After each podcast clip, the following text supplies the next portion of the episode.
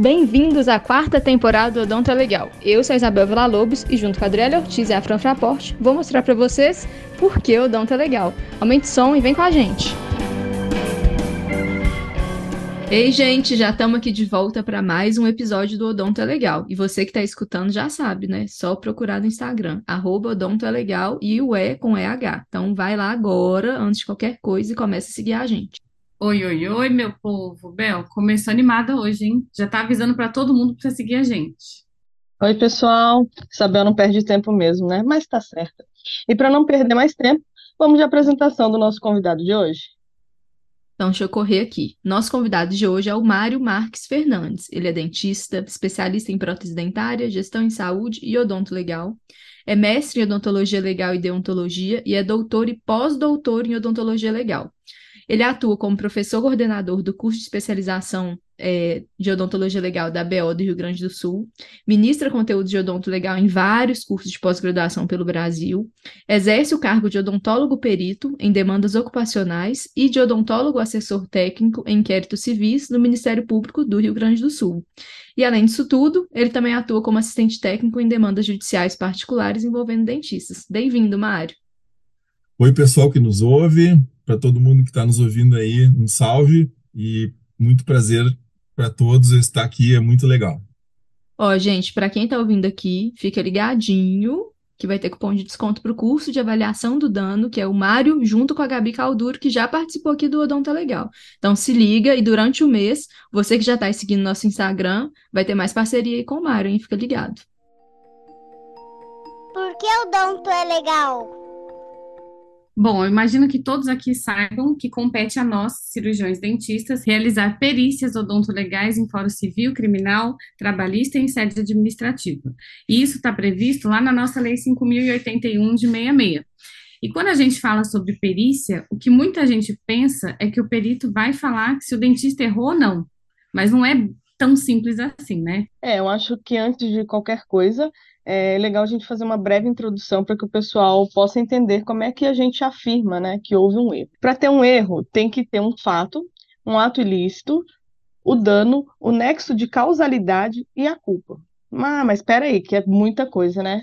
Então calma lá que a Bel vai explicar aí pra gente como é que funciona cada um deles. Ó, oh, então vamos lá. A forma mais simples de explicar todos esses fatores para chegar ao erro é assim. Imagina que eu fui no dentista e comecei um tratamento endodôntico. Aí eu comecei a tratar, beleza. Passou um tempo, perdi meu dente. Então, o fato foi o tratamento endodôntico e o dano foi a perda desse dente. Agora, a perda do dente teve relação ou não com o tratamento endodôntico? Se existir alguma relação, então existe nexo de causalidade, tá? É, e o ato ilícito? O ato ilícito é todo ato contrário à lei. O dentista cometeu algum ato ilícito, ele fez alguma coisa contrária à lei, ele teve alguma culpa. Se a gente tiver a combinação desse, desses cinco fatores, fato, dano, ato ilícito, nexo de causalidade e culpa, a gente está diante de um erro. Basicamente, é a forma mais didática que eu consegui pensar para explicar isso. Mas, assim, é muito simples explicar, mas não é tão simples assim que funciona. O, tra o trabalho é muito grande, a demanda é enorme. Por isso que a gente não pode sair por aí falando, ah, tal pessoa errou, a Fran errou, o Mário errou, a Adri errou. Você não pode sair falando aí que seu colega errou sem realmente avaliar. Isso tudo depende de uma avaliação. Outro ponto importante é a gente explicar quando que o perito vai atuar. O perito ele é imparcial, então ele não julga. Tá? Então, esses cinco fatores que a Belzinha falou aí, que é o fato, o dano, o ato ilícito, o nexo de causalidade e a culpa, é, o perito vai atuar avaliando o dano e a existência do nexo de causalidade. Então, nós, como peritos, nunca vamos afirmar se o colega tem ou não culpa, tá? Quem julga isso é o juiz. Então, é, nós, nós chegamos a comentar isso aqui até mesmo no episódio 2 da primeira temporada, que a gente gravou com o professor Ricardo. Então, inclusive, aproveita, já anota aí para vocês darem uma revisada lá no episódio, depois que terminar esse episódio aqui. E falando em culpa, pode ter três diferentes modalidades de culpa, que é a negligência, a imprudência e a imperícia. Mário, explica para o pessoal a diferença entre elas, por favor. É, pessoal, essa parte de modalidades de culpa ela é muito tradicional para a gente poder entender, né? É, eu poderia aqui dizer o conceito de cada uma das três e poderia fazer como a gente faz meio que em sala de aula, quando a gente faz um exemplo no trânsito, fora da odonto e dentro da boca. Então, eu diria assim, a negligência, a gente considera uma omissão, uma desatenção, né? uma falta de diligência na prática ou na realização de um ato. É um esquecimento. Por exemplo, vai fazer uma resina, faz o ataque, prepara o ataque ácido, e aí já entulha a resina sem fazer resina líquida, por exemplo. Então você esqueceu, fez um ato, uma negligência, um ato culposo por negligência de esquecer a resina líquida. Um, se eu for para o trânsito, né, o que, que é uma negligência no trânsito? Por exemplo, eu andar com o pneu murcho, eu esquecer de fazer a revisão do líquido de freio, de eu botar gasolina, isso seria uma negligência no trânsito. Então, esse conceito, ele é esse conceito de culpa, como vocês pediram para explicar, e claro que não é bem uma aula, mas eu preciso utilizar essa comparação fora da odonto e dentro. Vamos lá, imprudência, né? O que, que seria uma imprudência? Então, um ato afoito, né? Uma falta de atenção, de descuido, né? E a gente pensa assim, o que, que seria uma, uma imprudência no trânsito? Bem fácil de dizer imprudência no trânsito, né? É, por exemplo, passar o sinal vermelho. Então, a gente faz uma imprudência, a gente, um ato é, de passar o sinal, a gente costuma dizer que a gente corre um, um, um risco que a gente tudo bem se tiver do outro lado do cruzamento depois, né? O problema é não tá. Então, isso é complicado. E o que, que seria uma imprudência na, na odontologia? Né? A gente tem uma imprudência como um descuido, uma desatenção. Então, a gente pega e automaticamente nessa imprudência é, a gente faz uma coisa que não deveria, por exemplo é, seria uma imprudência fazer uma extração de dente terceiro molar inferior e usar um forceps, é, sei lá, forceps reto. Então você pode dar certo, pode. Ou você vai fazer um descolamento de uma de uma de uma gengiva e utiliza, em vez de usar o descolador, uma espátula para cimento 72, por exemplo. Você corre o risco de dar certo, mas pode não dar, pode dar uma hemorragia. Então, esse seria o conceito o segundo conceito importante, né, de imprudência. E por fim, a imperícia. O que, que seria imperícia? A gente tem como conceito uma inexperiência, né, uma ausência de saber ou de técnica, falta de prática ou de conhecimento no exercício de determinada profissão. O que, é uma imperícia no trânsito? Por exemplo, dirigir sem saber dirigir, sem ter a carteira, ou carta, como chama em São Paulo. Aqui no, no Rio Grande do Sul a gente chama é, a licença, né?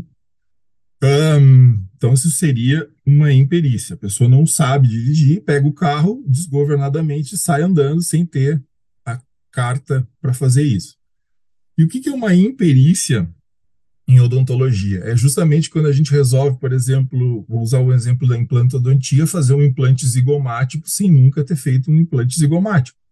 Então, isso seria uma imperícia. A gente não sabe fazer, vai lá e se mete a fazer o que não sabe. Então, basicamente, nós temos esses três conceitos, né? Negligência, imperícia ou imprudência, e eu procurei ilustrar dizendo um exemplo fora da odonto, no trânsito, e um exemplo é, dentro da odontologia, certo?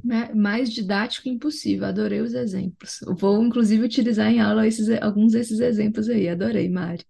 É, então, agora feitas essas devidas introduções e esclarecimentos, vão começar a entrar no tema de hoje. Vamos explicar para o pessoal o que é essa famosa avaliação do dano. Mário, conta para a gente o que é uma avaliação do dano. Avaliação é a mesma coisa que valoração? Explica aí para o pessoal. Então, pessoal que nos ouve, meninas, quando a gente fala em avaliação, vamos nós nos reportar a uma avaliação em odontologia legal, pode ser criminal ou civil, depende do que a gente for avaliar. Então, a avaliação, ela pressupõe poder avaliar em várias áreas, ela, por isso o, o termo é genérico de avaliação.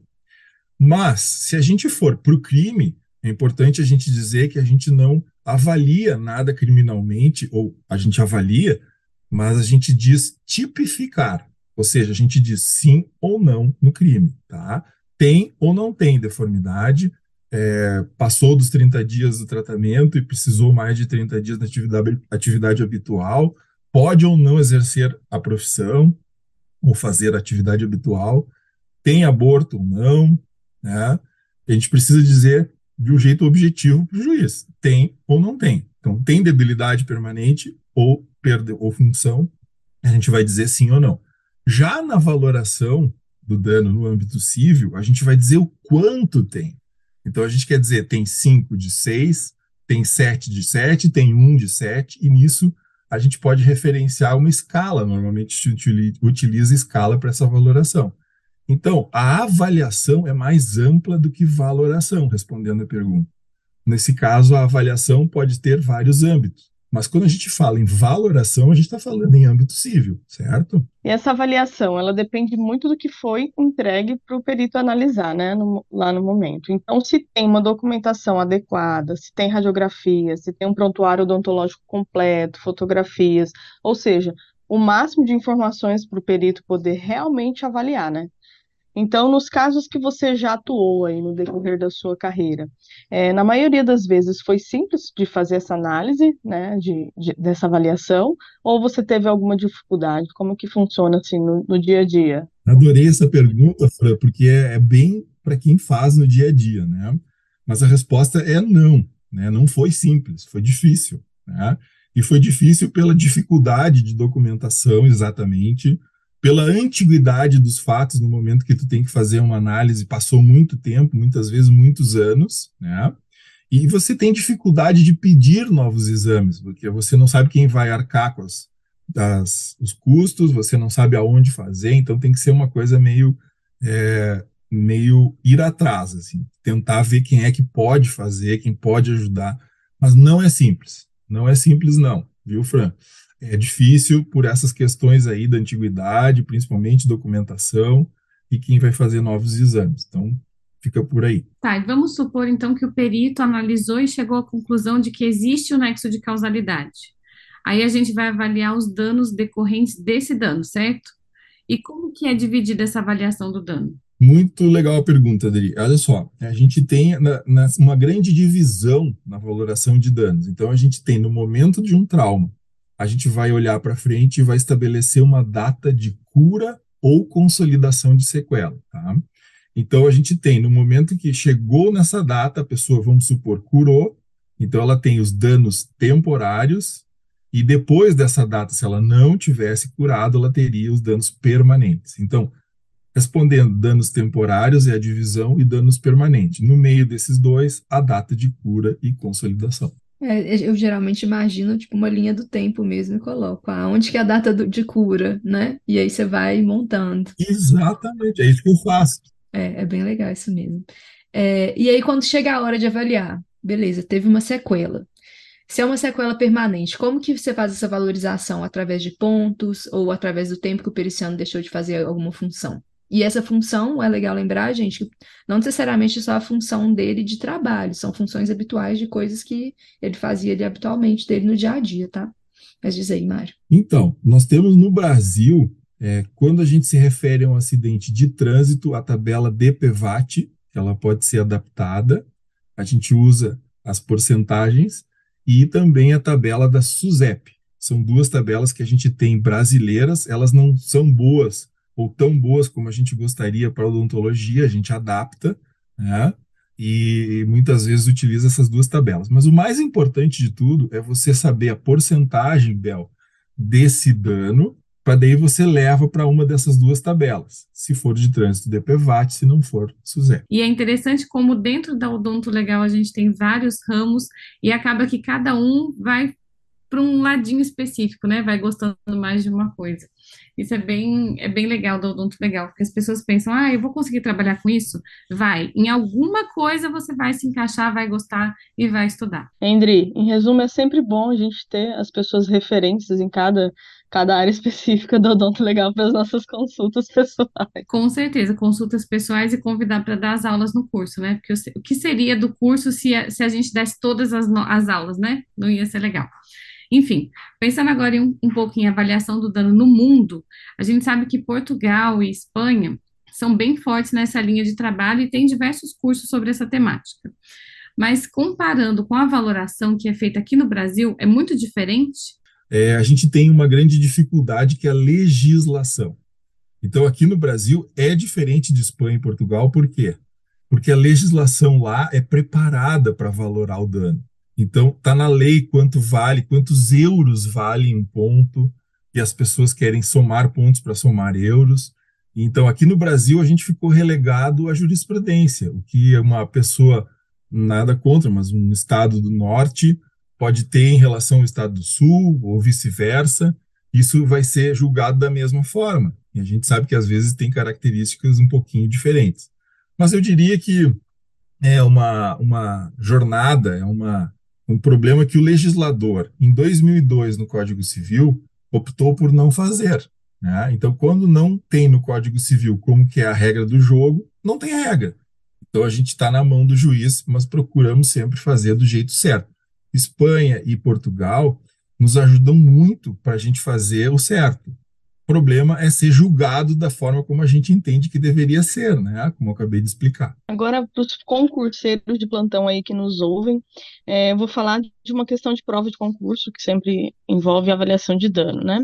É o tal do dano estético. Como é que ele é analisado? Tem diversas formas de analisar, né? Então, quais são essas formas mais comuns de, de fazer análise do, do dano estético? Olha, Bel. É, Fran. É...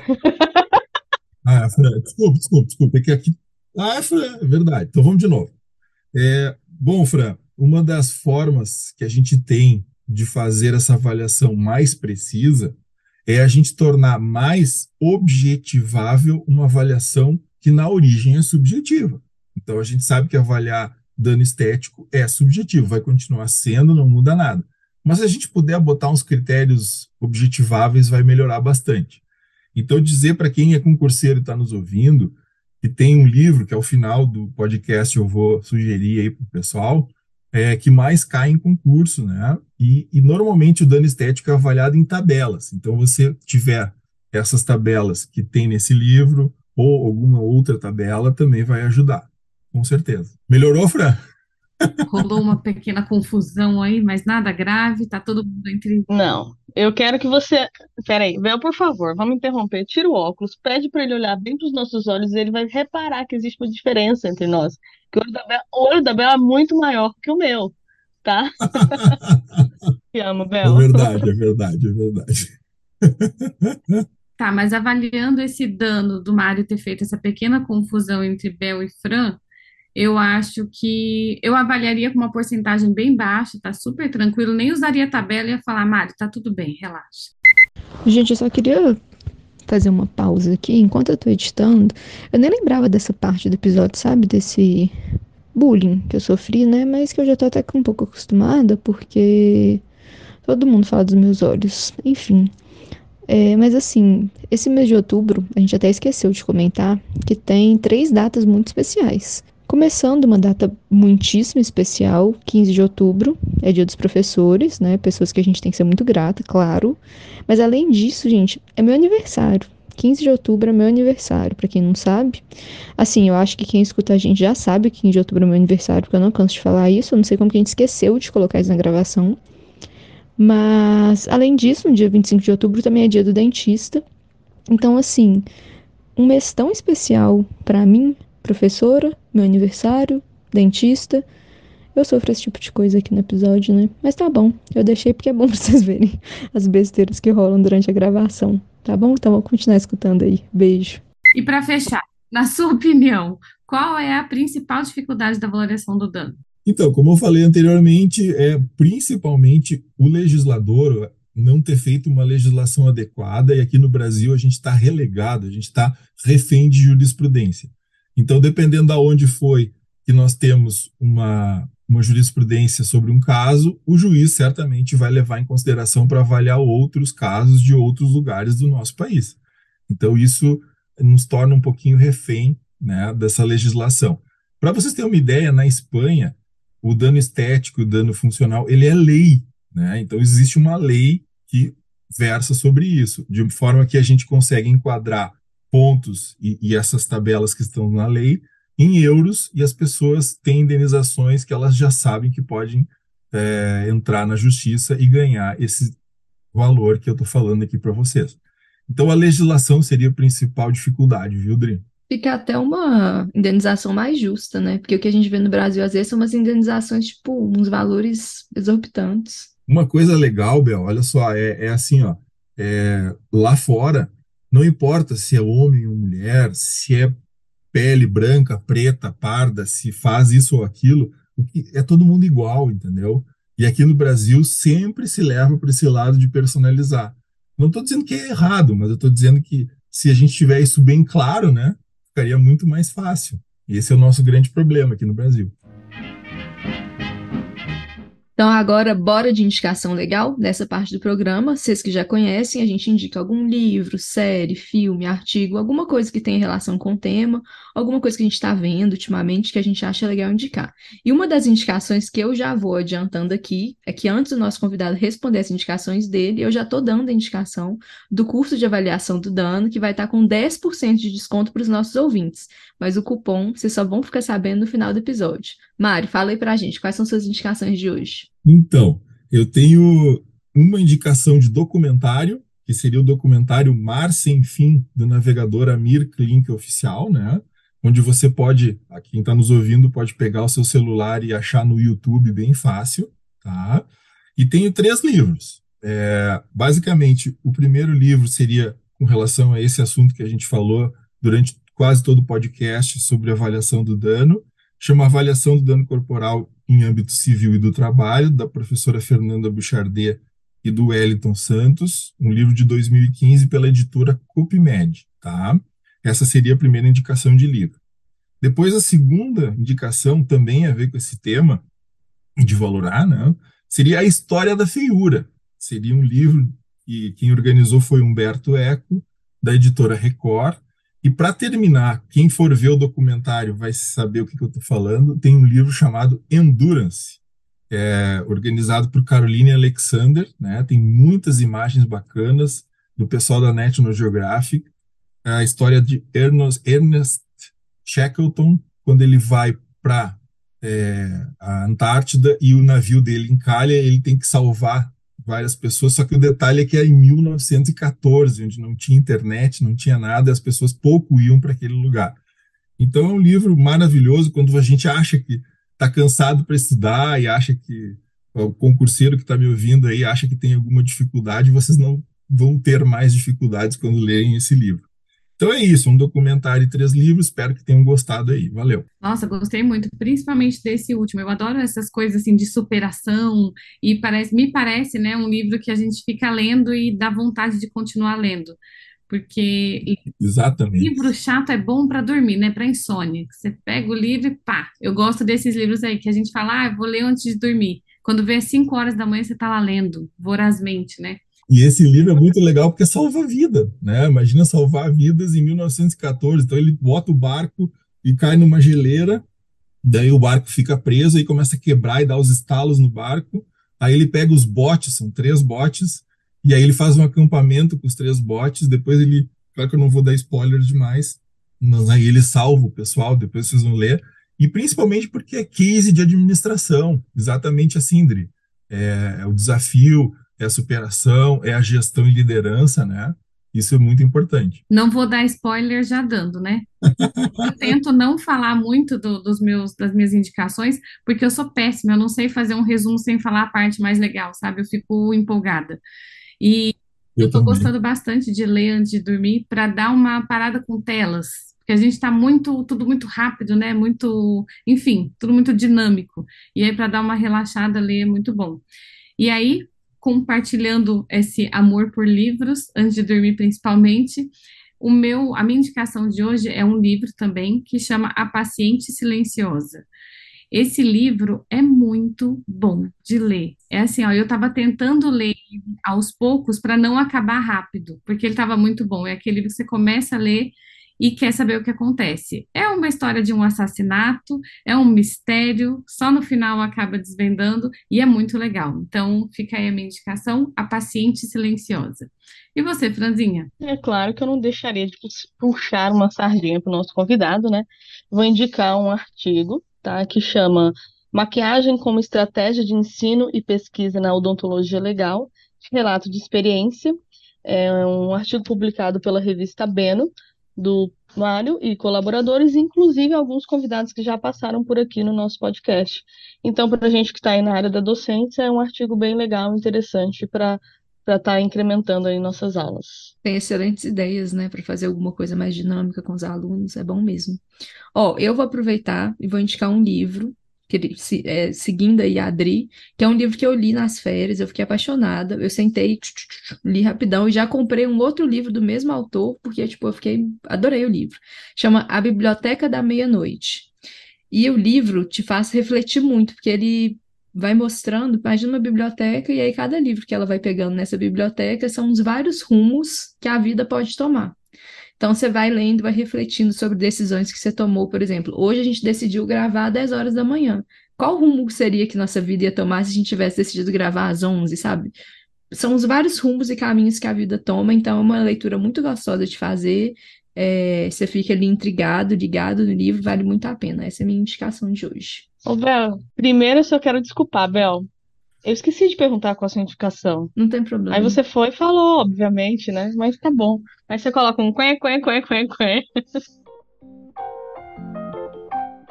Bom, e eu quero aproveitar agora, Mário, para te agradecer, porque você é um amigo, você é um colega, você é o nosso cara da selfie. Quem não conhece o Mário pessoalmente, vai ver. Ele tem 5 metros e 10 de altura e o braço dele é bem comprido, então ele é sempre o cara que faz as selfies de todo mundo. É, é um cara extremamente bem-humorado e está sempre pronto para ajudar e para ensinar e para participar das aulas e das atividades. Então, Mário, eu quero agradecer pelo, pela sua participação aqui hoje, por você ter falado assim de forma tão objetiva e de forma tão porque fica muito gostoso de ouvir quando é assim rapidinho, sabe? É bom de ouvir, a galera vai gostar muito, eu tenho certeza. É um assunto que que é difícil e você conseguiu trazer com palavras e de uma forma tão didática que ficou gostoso. Então eu quero agradecer muito a tua presença aqui hoje e vamos em frente. Bora. E ó, quem não sabe o Mário é gaúcho e hoje ele nem deu tanto spoiler do sotaque dele, porque às vezes ele solta umas que ó, gaúcho vem que vem. Obrigada, Mário. Obrigado, Dri, obrigado pelas palavras. Um dia eu vou propor para a Bel e para a Fran é, contar algumas coisas do nosso, da nossa parceria no doutorado, dentre elas a carona que eu já recebi para o aeroporto de Congonhas na sexta de tarde, deu tudo certo, graças a Deus. É, e foi aí que a gente se aproximou e realmente na hora do aperto, né, na hora que a gente precisa, a gente vê quem é amigo e quem não é. Então, muito obrigado, Dri, e Gurias, Fran e Bel, pelo convite. Muito obrigado por estar aqui. Eu quero dizer para vocês, agora fechando, que a gente tem uma surpresa. É, essa surpresa a gente vai ter todo esse mês que está sendo é, posto no ar o podcast, né? No mês de outubro, nós vamos ter 10% no nosso curso de avaliação do dano. E, ao mesmo tempo, no final do mês, quem interagir bastante aí com o conteúdo que a gente vai postar, vai ter um sorteio de um curso para quem nos acompanhou todo esse período e interagiu bastante. Então é isso. É, mando um beijo aí para vocês. Muito obrigado por tudo e pelas palavras. E para você que ficou até aqui, então para garantir o curso de avaliação do dano do Mário e da Gabi, é só usar o cupom Odonto é legal, lembrando que o E é EH, Odonto é legal, só para você que ficou até aqui, hein? Beijo, gente, até a próxima.